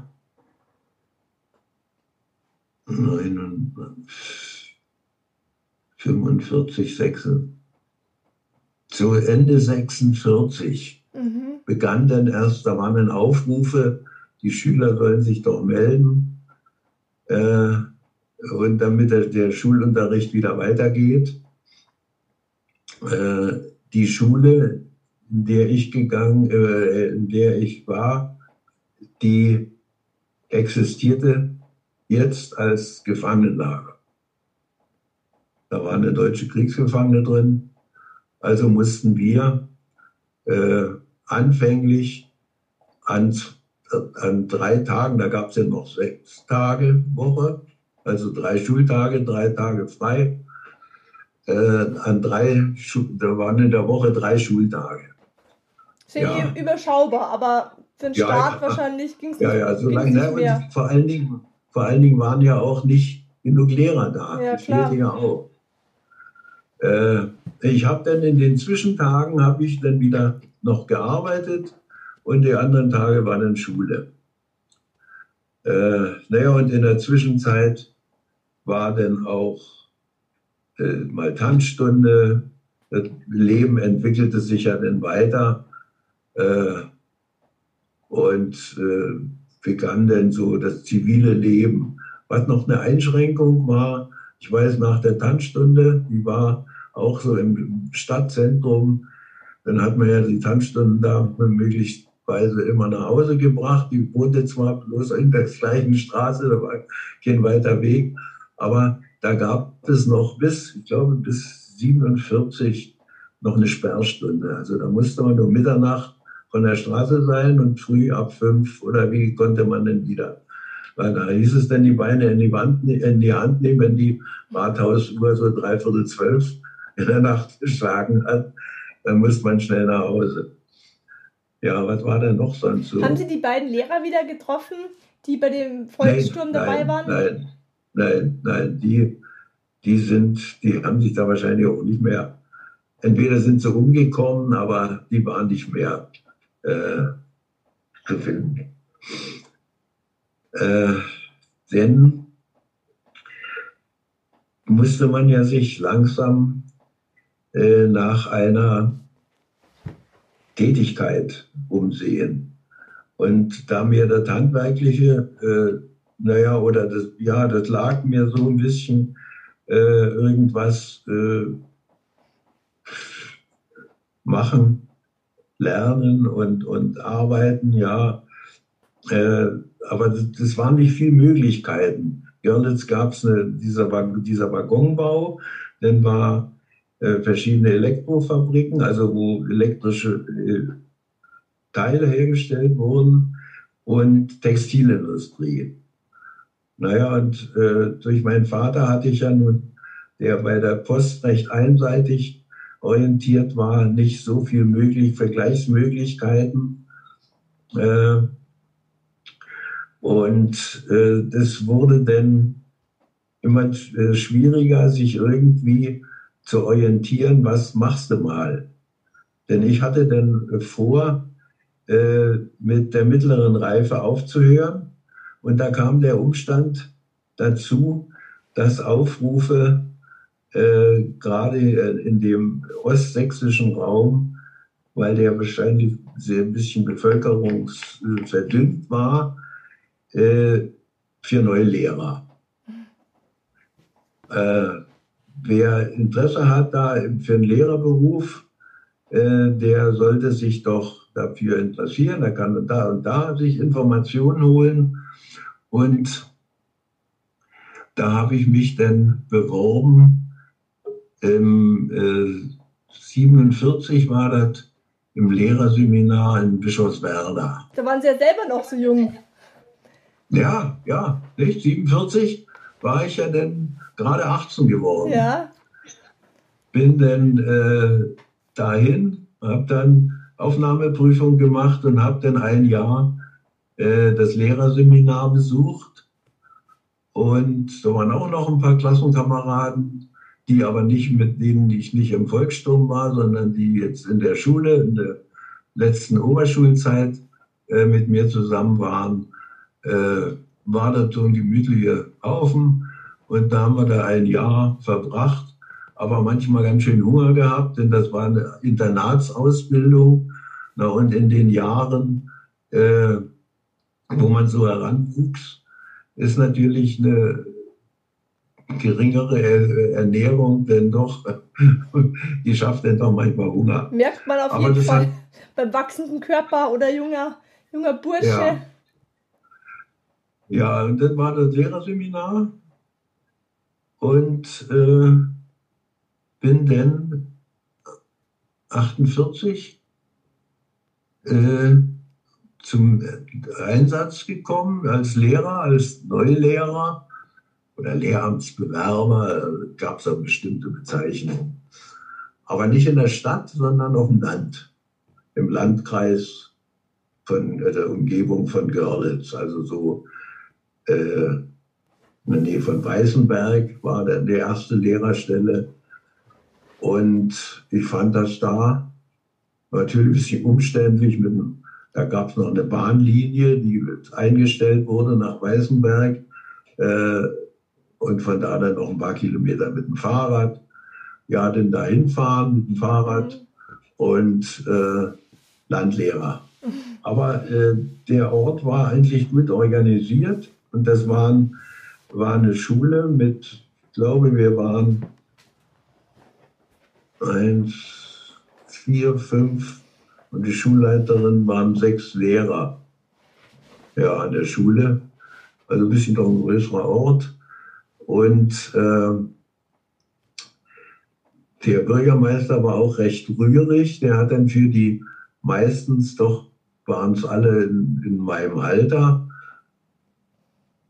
die äh, Versorgung insofern angekurbelt, dass die Eltern von Kindern, die es noch zur Schule gingen, angesprochen wurden und die dann den Auftrag oder die, äh, den, den, naja, doch eine Art Auftrag bekamen, die Lehrer äh, zu versorgen. Also dann sind wir, sind wir so alle 14 Tage zum anderen Bauern zum Mittagessen gefahren und sind dann da mit versorgt worden. Also das war ganz gut organisiert, denn in den Gaststätten, die waren ja noch nicht so aufgestellt, dass man da in eine Gaststätte gehen konnte und sich da was zu essen kaufen. Es gab ja auch noch diese Marken, Lebensmittelmarken und Karten, die man dann für Essen abgeben musste. Ne? Na, jedenfalls hat sich, das war da die eine, die, die erste Lehrerstelle in, in Gebelzig bei, äh, bei Weißenberg. Weißenberg ist jetzt bekannt als Autobahnabfahrt kurz vor König seiner Bergen. Und da äh, der Mann der Schulleiterin, der muss wohl bei der Partei gewesen sein, der konnte nicht mehr seinen Schuldienst ausüben, denn äh, das war so in, in der damaligen DDR, dass Lehrer, äh, die nicht so, äh, naja, politisch so einwandfrei waren, dass die nicht äh, die, ihren Beruf ausüben konnten. Also die der Partei angehört haben, der NSDAP und so weiter. Äh, und da war die, die Frau, äh, seine Frau war Schulleiterin, aber er hatte den äh, Volkschor geleitet Mhm. und war dann im, im Ort auch bekannt und dann haben die mich angesprochen, äh, weil sie durch mich erfahren haben, mal gesprächsweise, dass ich von der Schule aus mal äh, eine Weile im Theater als Chorsänger ausgeholfen habe. Da war dann mal Görlitzer Musikwochen Das war aber nach dem, nach dem Krieg, in der Zeit, äh, wo auch die Gesangskräfte knapp waren, ist der Musiklehrer angesprochen worden, ob er einige Sänger hat, die äh, für den Chor zur Verstärkung mitarbeiten, äh, mitsingen können oder mit, mitmachen können. Äh, Im fing an mit Fidelio, Gefangenenchor. Und da konnten wir dann hin. Ja, der hat uns da ein paar, paar Namen hat er vorgeschlagen, für die er annahm, dass die dafür äh, tätig sein könnten. Da war ich auch mit dabei. Und da haben wir dann schön äh, Theaterabende gestaltet, also mit auf der Bühne gestanden, Proben natürlich und ein bisschen Geld auch noch verdient. War zwar nicht viel, aber na, für Jugendliche ist ja immer was vorhanden. Ja, und das hatte ich mal erzählt, dass ich da im Chor äh, mitgesungen habe. Ja, dann komm noch zu uns in den Volkschor. Und dann war dann einmal in der Woche war Chorabend. Ich glaube, es war eine Mittwoch. Und, und so hat man dann da die äh, Zeit verbracht. Und bei so einem Sängertreffen in Weißenberg, da habe ich dann meine so eine Art väterlichen Freund kennengelernt, der in, in dem Weißenberger Chor äh, gesungen hat. Der war Zahnarzt in Weißenberg und den, mit dem hatte ich mich dann so angefreundet. Äh, und dem habe ich auch viele Jahre oder etliche Jahre äh, zusammen mal Urlaub gemacht und, und an der Ostsee und, und so Ausfahrten gemacht. Wie lange sind also Sie in, in, in äh, Görlitz dann wohnen geblieben, letztendlich? Wer? Oder wie, wie lange sind Sie dann letztendlich wohnen geblieben so, dort? Ja, so, also richtig ausgezogen bin ich, äh, dass ich nicht mehr ständig gewohnt habe mit Beginn äh, des Lehrerseminars. Mhm. Also 47, 48. Und dann kam ja die äh, äh, Lehrertätigkeit, da habe ich ja dann da auch in der Schule gewohnt, ja. beziehungsweise so privat. Und äh, bin dann immer bis zum Wochenende mhm. mal bei den Eltern gewesen. Äh, aber da war ich praktisch mit, mit äh, knappen 18 Jahren war ich dann aus der, aus der elterlichen Wohnung weg. Ich habe zwar noch die Wäsche mhm. immer mal hingebracht und so weiter, wie das so ist. Man hängt ja dann da immer noch dran, aber das war so das Ende des elterlichen Zusammenseins. Ja, das war die Lehrerzeit, die auch ja, äh, ganz interessant war. Hatte dann noch eine andere äh, Schule in, die, in der ein bisschen weiteren Umgebung. Und zwar war das dann bis 1951, bis so März etwa 51, glaube ich, war das, dass ich dann äh, gesagt habe, also der Lehrer sein auf dem Dorf ist zwar sehr schön und nahrhaft, aber der eine, der hat da die Tochter vom Gastwirt geheiratet, der eine Lehrer, der andere hat die Tochter vom Pfarrer geheiratet und der ist auf dem Dorf geblieben. Also das lag mir nicht so. Mhm. Und ich hatte dann die Fühler ausgestreckt und hatte äh, mehr äh, das Bedürfnis nach äh, Chemie und habe dann da auch die Fühler ausgestreckt und die Möglichkeit gefunden, an der Ingenieurschule von Berlin oder äh, Ingenieurschule der Chemie in Berlin ein Studium zu beginnen. Und habe mich dann beworben und habe dann da den Lehrerberuf an, an, an den Nagel gehängt, sozusagen. Ja, genau. Ja, 49, ja. glaube ich, wurde ja die, die DDR gegründet. Sie waren dann wahrscheinlich in der Ostzone in Berlin beim Studium. Ja, ja, mhm. ja, ja, ja, die waren, die waren in der Ost, Ostzone, im östlichen Teil. Mhm. Und da habe ich ja, bin ich ja dann seit, äh, ein, seit äh, ja, bis 51, bis 54, das war ja noch vor der äh, Mauer, vor dem mhm. Mauerbau, habe ich ja in Berlin äh, gelebt erst so ein paar möblierte Zimmer, dann mal bei einer Tante, weil meine Mutter hatte drei Geschwister, nee, drei äh, weibliche Geschwister und, und einen, einen Onkel Mhm. äh, von, von ihrer Familie. Und da war, war das nun so in Berlin. Und die wohnten aber alle in West-Berlin. Und da bin ich dann mal da bei denen gewesen und da. Und, und die hatten natürlich auch Kinder, waren Cousinen. Meine Mutter war die jüngste der ganzen, der ganzen Mädchen, äh, sodass die Cousinen auch alle schon älter waren und verheiratet und schon zum Teil Kinder hatten.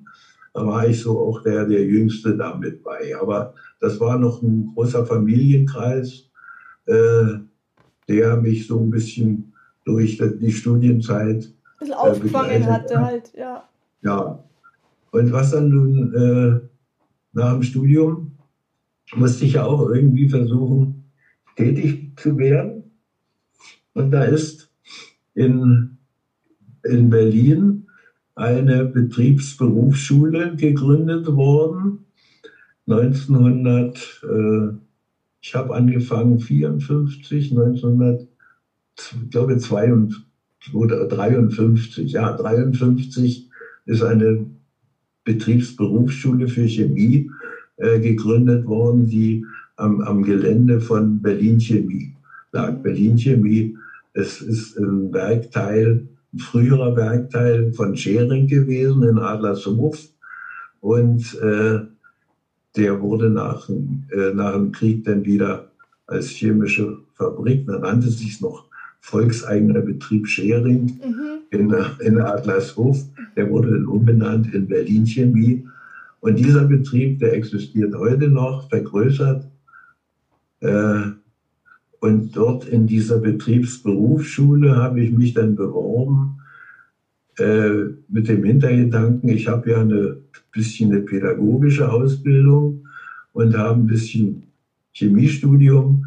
Und das passt dazu eigentlich ganz gut, dass man junge Menschen in der Berufsausbildung äh, betreuen kann. Und da habe ich dann 1954 äh, begonnen und dann mein ganzes Arbeitsleben dort zugebracht. Also Sie waren bis zum ähm, Renteneintritt in der DDR wohnhaft. Ja, also das kam dann allerdings äh, die, äh, das Renten, der Rentenbeginn ein bisschen früher, weil ja die Wende kam. Mhm.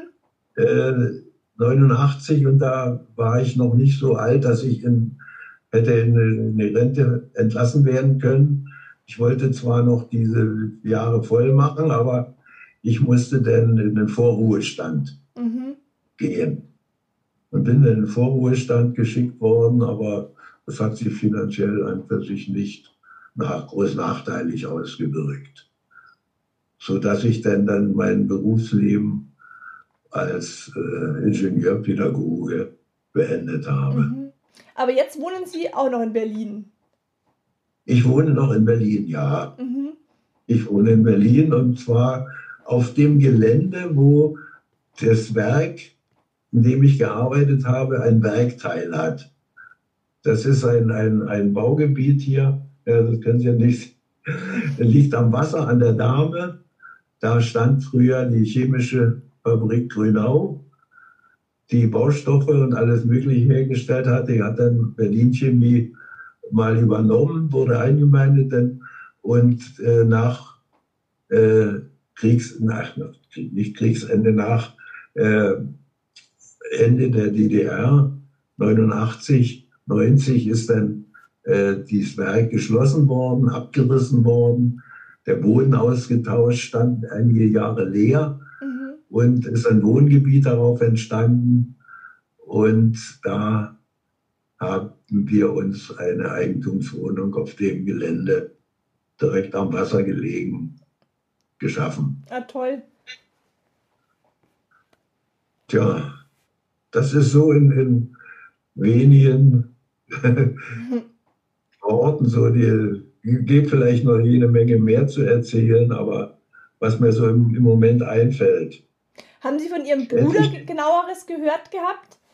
Wo der hingekommen, wo der hingekommen Nein. ist damals oder ist der Nein, einfach nein. spurlos verschwunden? äh, er ist ja, er ist äh, gleich zu Kriegsbeginn äh, begann dann seine Flie äh, Flugzeugführerausbildung äh, in verschiedenen Stationen in Deutschland und er ist dann in Griechenland gewesen und zuletzt stationiert in, äh, auf Sizilien und hat dann berichtet, dass er Feinflüge nach Tunis und nach Nordafrika äh, machen muss. Mhm. Und er ist dort bei so einem Feinflug wahrscheinlich abgeschossen worden. Ja. Und man hat, man hat von den anderen äh, Besatzungsmitgliedern, da standen meine Eltern mit denen in Verbindung, äh, die haben auch nichts gehört.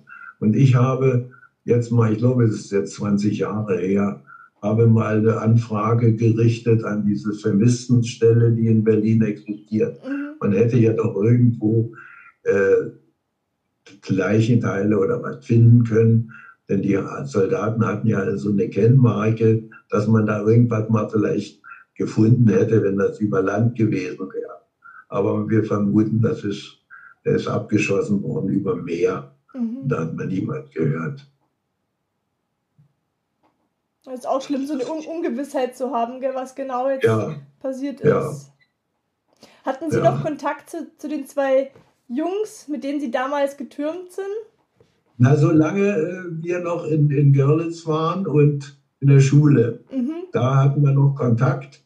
Und äh, mit Beendigung der Schulzeit äh, ist das eigentlich auseinandergegangen. Das Mhm. ist sehr bedauerlich, weil wenn ich äh, von anderen höre, die mit ihren äh, Schulkameraden über Jahre Verbindung haben, aber das ist dann alles mehr ortsgebunden.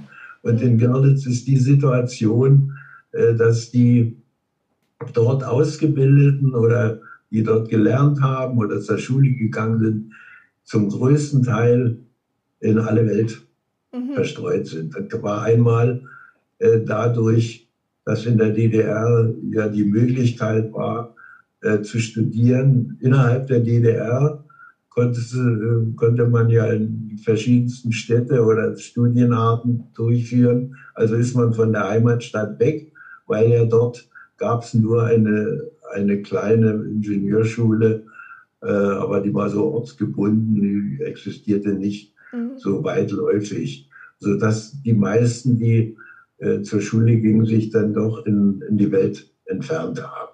Und dadurch war dann äh, der Kontakt an für sich auseinandergerissen. Ja, das bedauere ich manchmal, dass man wenig Kontakt hat mit ehemaligen. Mhm. Aber jetzt sowieso mit meinem Alter ist ja da das sowieso schon hinfällig. Mhm. Es leben ja von den Arbeitskollegen nur noch wenige, mit denen ich viele Jahre zusammen gearbeitet habe. Was würden Sie denn der jungen Generation mit auf den Weg geben wollen mit Ihren Erfahrungen, die Sie vor allem jetzt in der Ja, Kriegszeit also- gemacht haben? Äh, man soll immer das, was man äh, tut oder wo man denkt, äh, handeln zu müssen, sich gut durchdenken und dann soll man auch den Mut haben, das zu machen. Denn nur das bringt einen den Erfolg, so wie das mit, dem, mit der Flucht da äh, aus, dem, aus dem Volkssturm raus. Mhm. Wenn man das nicht gemacht hätte, äh, man soll zwar gut überlegen, aber man muss auch Mut haben, Schritte zu tun, die ungewöhnlich sind. Ja. Es ist ein Bankspiel, das kann natürlich auch schlecht ausgehen, aber wenn man das eine und das andere gegen das andere abwägt und gerade in solchen Zeiten, in denen äh, wie damals da äh, nach Kriegsende, wo man nicht wusste, wie geht das mal weiter oder was geschieht. Also da muss man sich schon selber ein bisschen auf sich verlassen äh, können und muss selber so den Mut haben, solche Entscheidungen zu Mhm. treffen. Ja, das finde ich ein schönes, schönes Schlusswort. Das ist richtig gut. Ja. Ja, finde ich toll. Sehr passend, auch mal einen Schritt weiter zu denken oder auf sich selber letztendlich zu hören, was das Ja. Richtige ist. Ja, Gott sei Dank ist es so ausgegangen, weil hätte man einen erwischt, wahrscheinlich ähm, sind ja viele Jungs um die Zeit noch Ja, erhängt worden, ja. erschossen worden, verheizt worden.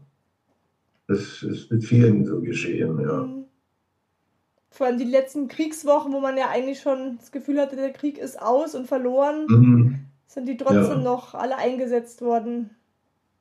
Das ist ja gerade da im äh, Februar 45, wo so viele Flüchtlinge aus Schlesien kamen, die dann noch weitergezogen sind Richtung Dresden, Mhm. wo dann der 13. Februar in Dresden denn da die vielen zigtausend Toten gebracht hat. Ne? Ja.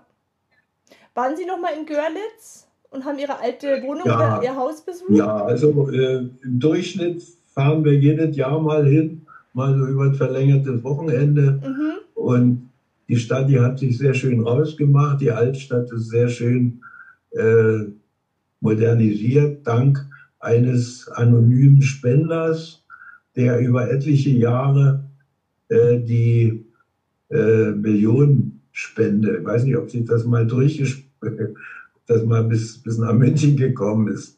Der hat, äh, muss ein Mann sein, der vielleicht aus der Gegend stammt, aus Görlitz, Mhm. eine Verbindung dazu hat und genügend Geld, der hat der Stadt jedes Jahr eine Million zukommen lassen mit der Maßgabe, äh, den Aufbau und Erhalt der Altstadt zu fördern. Mhm.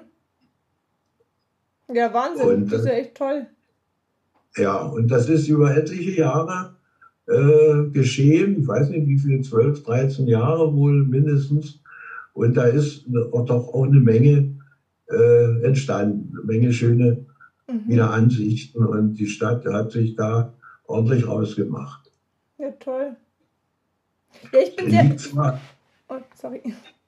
liegt, liegt zwar jetzt ziemlich äh, einseitig, also an der polnisch und die tschechische Grenze ist auch nicht weit weg Mhm. Und in diesem Grenzdreieck und äh, aber man kann ja überall jetzt bequem hinfahren, also Ja. kein Problem. Ja. Polen und hier. Ja, ich bin sehr dankbar für die Erzählungen, weil ich weiß nicht, ob, ob Sie das von der Zeitzeugenbörse gehört hatten. Ich bin ja auch, auch Lehrer, Lehrerin in München ja, und ja. da sind natürlich die, die Jugendlichen, die Kinder sehr interessiert an den Geschichten, weil sie sind jetzt ungefähr so alt, wie sie damals waren, als sie zum Volkssturm eingezogen Mhm, ja. wurden. Und da ist natürlich äh, interessant zu hören, wie die Zeit früher war und man das aus erster Hand einfach noch erfahren kann von den betroffenen Personen. Ja, ja. Ja, das war auch so die Absicht, denn so weit weiterzugeben, gerade äh, den, äh, dem, dem Alter, äh, wobei die Zeit ja nun die total andere ist. Ich frage mich jetzt manchmal äh, auch noch zu DDR-Zeiten oder auch ja, kurz davor, aber da hat man nicht so viel Kontakte. Äh, wie, wie war das jetzt mit dem Handy? Da verabredet man sich total ganz schnell. Ja, früher in der DDR, da hatte auch nicht jeder ein Telefon. Ja, Aber man hat sich trotzdem verabredet. Äh, da hat man eben eine Karte geschrieben oder äh, ein Telegramm geschickt, wenn man kurzfristig was wollte. mhm. Und, und diese, äh, dieses untereinander äh, sich äh, nähern und, und, und verabreden und treffen, äh, das ist, ganz, ist eine ganz, in eine ganz andere Situation jetzt gegangen. Und da frage ich mich auch manchmal, wie das geklappt hat. Denn wir waren ja auch eine Truppe und, und wir haben uns verabredet, aber wir hatte keiner hatte ein Telefon oder ja, was. Und trotzdem, das, das hat geklappt. das stimmt, ja. Ja, dann danke ich Ihnen vielmals, dass Sie mir Ihre Geschichte erzählt haben. Ich Gerne, ähm, ja. werde sie auf jeden Fall weitergeben an meine Kinder. Ja, Und ähm, genau, dann wünsche ich Ihnen noch einen ganz, ganz schönen Tag. Und ich, ich habe Ihre E-Mail-Adresse, dann können wir hin und wieder mal in Kontakt bleiben. Ja, ja, das wäre schön. Ja, super. Gut, jo, Dann wünsche ich noch einen schönen Tag und dann hören wir uns. danke, dann hören wir mal voneinander. Ja, Okay. genau. Tschüss. Jo, tschüss. History Wissen. Heute geht es um den Volkssturm, um Hitlers letztes Aufgebot. Im Herbst 1944 wurden mit dem Volkssturm letzte Reserven an der Heimatfront mobilisiert. Etwa sechs Millionen Männer von 16 bis 60 Jahren sollten schaffen, was der Wehrmacht nicht gelungen war. Die vorrückenden Alliierten und damit den Untergang Nazi-Deutschlands aufzuhalten. Der deutsche Volkssturm war eine deutsch-militärische Formation in der Endphase des Zweiten Weltkriegs. Er wurde nach einem von der NSDAP ausgehenden propagandistischen Aufruf an alle waffenfähigen Männer im Alter von 16 bis 60 Jahren außerhalb der vorherigen Wehrpflicht gebildet, um den Heimatboden des Deutschen Reiches zu verteidigen, bis ein die Zukunft Deutschlands und seiner Verbündeten und damit Europas sichernder Frieden gewährleistet sei. Ziel des Aufrufs war, die Truppen der Wehrmacht zu verstärken. Die Bildung des deutschen Volkssturms wurde am 18. Oktober 1944, dem 131. Jahrestag der Völkerschlacht von Leipzig, publik gemacht und zwei Tage später offiziell verkündet. Dadurch konnten erste Volkssturmverbände propagandawirksam vorgeführt werden, die auf einen Führererlass vom 25. September 1944 hin aufgestellt worden waren. Das Aufgabengebiet des Volkssturms umfasst in erster Linie Bau- und Schanzarbeiten, Sicherungsaufgaben und die Verteidigung von Ortschaften, zumindest in unmittelbarer Heimatgegend. Im Herbst 1944 standen die alliierten Truppen sowohl im Westen als auch im Osten schon an den Reichsgrenzen, überschritten diese teilweise auch schon etwa in der Nähe von Aachen und in Ostpreußen. Von den deutschen Eroberungen war zu diesem Zeitpunkt kaum noch etwas übrig. Und vorangegangen war diesem Herbst ein Sommer der militärischen Albträume.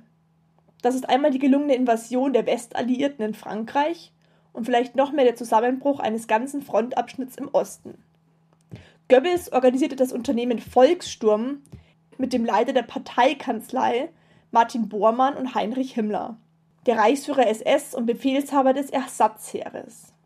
Die Wehrmacht, seit dem Attentat auf Hitler vom 20. Juli in den Augen der NS-Führung als politisch unzuverlässig diskreditiert, bleibt dabei zunächst außen vor. Obwohl der Führererlass zur Bildung des Volkssturms vom 25. September datiert, wird er erst drei Wochen später der Öffentlichkeit präsentiert.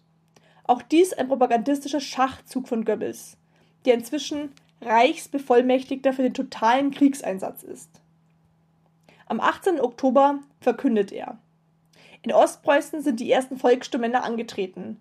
Eiserne Entschlossenheit prägt den Ausdruck ihrer Gesichter.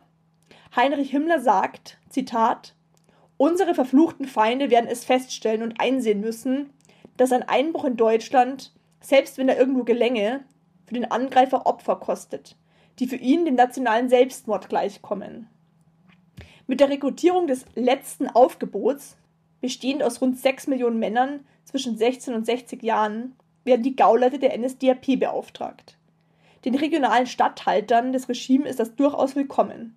Jetzt verfügen sie über eine Art Privatarmee, die ihrem direkten Kommando untersteht. Untergliedert ist der Volkssturm in vier Aufgebote. Nach der deutschen Bevölkerungsstatistik waren etwa 6 Millionen Männer volkssturmpflichtig. Dem standen jedoch Erfordernisse der Kriegswirtschaft entgegen. Produktionsrückgänge sollten möglichst vermieden werden. Je nach Alter und Tauglichkeit wurden die Volkssturmverpflichtenden klassifiziert. Das Aufgebot 1 umfasste alle tauglichen und waffenfähigen Männer der Jahrgänge 1884 bis 1924. Die meisten Angehörigen dieses Aufgebots waren über 50 Jahre und hatten bereits im Ersten Weltkrieg gedient. Sie konnten bis zu sechs Wochen ununterbrochen einberufen werden. Das Aufgebot 2 bildeten Männer von 16 bis 50 Jahren, die einen als kriegswichtig erachteten Beruf ausübten und deswegen unabkömmlich, das heißt UK, gestellt waren. Diese Einheiten wurden immer nur kurzzeitig und in unmittelbarer Heimatnähe eingesetzt, um mögliche Rüstungsproduktionen nicht zu stören. Das Aufgebot 3 umfasste die Jahrgänge 25 bis 28, sobald sie nicht schon bei der Wehrmacht oder der Waffen-SS äh, Dienst taten. Der Jahrgang 28, die damals 16-Jährigen, sollten bis zum 31. März 45 in der Hitlerjugend und im Reichsarbeitsdienst militärisch ausgebildet werden. Die älteren Jahrgänge dieses Aufgebots waren bereits in der Hitlerjugend organisiert oder zum RAD eingezogen worden. Das Aufgebot 4 umfasste alle nicht kriegsdienstverwendungsfähigen, das heißt eigentlich wehruntaugliche Männer. Sie sollten für Wach- und Sicherungsaufgaben eingesetzt werden. In der Regel wurden zunächst nur die beiden ersten Aufgebote gebildet und aufgestellt. Mit dem Geburtsjahrgang 28 wurden Jugendliche eingezogen, die vollständig während der nationalsozialistischen Herrschaft sozialisiert worden waren. 70 Prozent des Jahrgangs meldeten sich freiwillig zum Waffendienst. Eine Verordnung von Keitel vom 5. März 45 dehnte die Wehrpflicht grundsätzlich auf die männlichen Angehörigen auch des Jahrgangs 29 aus. Der Gauleiter von München Oberbayern, Paul Giesler, sagte bei der Vereidigung von Volkssturmmännern am 9. November 44 vor der Münchner Feldherrnhalle. Zitat. Aber noch, meine Parteigenossen, ist Sturm. Sturm auf uns. Sturm auf alles, was uns teuer ist. Sturm auf Deutschland. Aber es ist auch ein Sturm unseres Volkes gegen und auf alles, was uns vernichten und auslöschen will. Es ist Volkssturm gegen die anbrandende Gefahr. Aber natürlich nahmen die meisten Menschen doch wahr, wo die Widersprüche lagen. Also man hat hier diesen Volkssturm mit Jugendlichen und alten Männern, der kaum Waffen hat, und dieses letzte Aufgebot soll jetzt plötzlich schaffen, was der Wehrmacht offensichtlich nicht gelingt. Der Volkssturm kam im Osten zwischen Mitte Januar und Mitte April 45 in den zu festen Plätzen erklärten Städten des Reichs wie bei Breslau, bei Posen zur Verteidigung der Oderlinie, in Pommern und während der Schlacht um Berlin zum Einsatz. Die Angst vor Racheakten und Gräueltaten der Roten Armee stärkte den Kampfwillen. 15.000 Angehörige des Volkssturms verteidigten zusammen mit Soldaten der Wehrmacht, immer wieder angetrieben von Gauleiter Karl Hanke, monatelang das belagerte Breslau bis in den Mai 45 hinein. Insgesamt erlitt der Volkssturm hohe Verluste bei geringer militärischer Wirkung. Exakte Opferzahlen sind nicht bekannt. Es wird angenommen, dass von den 175.000 als vermisst gemeldeten Volkssturmangehörigen die meisten gefallen sind. Da die Wehrmacht nicht ausreichend Uniformen zur Verfügung stellen konnte, trugen zahlreiche Volkssturmangehörige Fantasieuniformen, so etwa diejenigen der Reichsbahn, umgefärbte Partei- oder Hitlerjugenduniformen, alte Uniformen des deutschen Heeres oder gewöhnlich auch zivile Anzüge. Eine Armbinde mit der Aufschrift Deutscher Volkssturm Wehrmacht machte seine Angehörigkeit als Kombattanten kenntlich, auch wenn sie in der Uniform der Hitlerjugend oder in Zivilkleidung kämpften. Rund zwei Millionen im zerstörten Berlin verbliebene und von täglichen Luft- und Artillerieangriffen zermürbten Einwohner hegten einzig den Wunsch, das auf sie hereingebrochene Inferno unversehrt zu überstehen. Der Tod drohte dabei aber nicht nur durch sowjetische Granaten, Gemäß einem Führerbefehl Hitlers vom 22. April wurden in den letzten Kriegstagen noch ungezählte Zivilisten, Soldaten und Angehörige des Volkssturms von fanatischen Einsatzkommandos der Waffen-SS rücksichtslos erschossen, wenn sie in Verdacht standen, die deutsche Widerstandskraft zu schwächen. Kurz vor seinem Selbstmord Ende April 45 zeichnet Adolf Hitler noch einige Mitglieder der Hitlerjugend und des Volkssturms mit dem Eisernen Kreuz aus. Wer von den Jungen auf diesem berühmten Bild im Garten der Reichskanzlei überlebt hat, ist ungewiss. Ich bin sehr dankbar, dass mir Ralf Paschke seine Geschichte erzählt hat. Auch sein Jahrgang wurde zumindest teilweise zum Volkssturm eingezogen. Nach seinem Beschluss, seine Einheit zu verlassen, galt er seitdem als Deserteur bzw. als Fahnenflüchtiger. Ihm wird im Falle der Flucht von dem bevorstehenden Kampfeinsatz oft, oft das Attribut Feigheit vor dem Feind angelastet. In der Zeit des Nationalsozialismus wird die Verfolgung der Fahnenflüchtigen verstärkt. Am 1. Januar 1934 wurden die militärischen Strafgerichte wieder eingeführt. 35 und 40 wurden die Bestimmungen zu diesen beiden Tatbestanden verschärft. Die noch vor Kriegsbeginn ergangene Kriegssonderstrafrechtsverordnung legt in Paragraph 6 undifferenziert fest. Bei Fahnenflucht ist auf Todesstrafe oder auf lebenslanges oder zeitiges Zuchthaus zu erkennen. Gefängnisstrafen waren aber grundsätzlich nicht mehr möglich. Die Todesstrafe schien bevorzugt. Zitat Hitlers Der Soldat kann sterben. Der Deserteur muss sterben. Die NS-Militärjustiz fällte laut Hochrechnungen etwa 30.000 Todesurteile. Davon wurden etwa 23.000 auch vollstreckt. Ralf Paschke hatte in diesem Sinn großes Glück, dass er nicht erwischt wurde. Ebenso hat er sein persönliches Wunder erlebt, dass sein Name damals von der besagten Liste gestrichen wurde. Seine Geschichte zeigt vor allem, wie viele junge Menschen im Zweiten Weltkrieg verheizt und als Kanonenfutter verwendet wurden. Als Jahrgang 1929 war er einer der jüngsten, die noch zum Volkssturm eingezogen wurden. Wenn auch du dir seine Geschichte angehört hast, dann gehörst auch du zu den Zeitzeugen, die dazu beitragen, dass die Vergangenheit nicht in Vergessenheit gerät. Somit trägst auch du einen Teil des Feuers weiter. Wenn du Anregungen oder Themenwünsche hast, dann schick mir sehr gerne eine Nachricht. Vielleicht kennst auch du einen Zeitzeugen, der seine Geschichte gerne mit mir teilen möchte. Ich wünsche dir eine schöne Woche und freue mich, wenn du das nächste Mal auch wieder mit dabei bist, wenn es heißt Wunder, Wissen, Weltkrieg.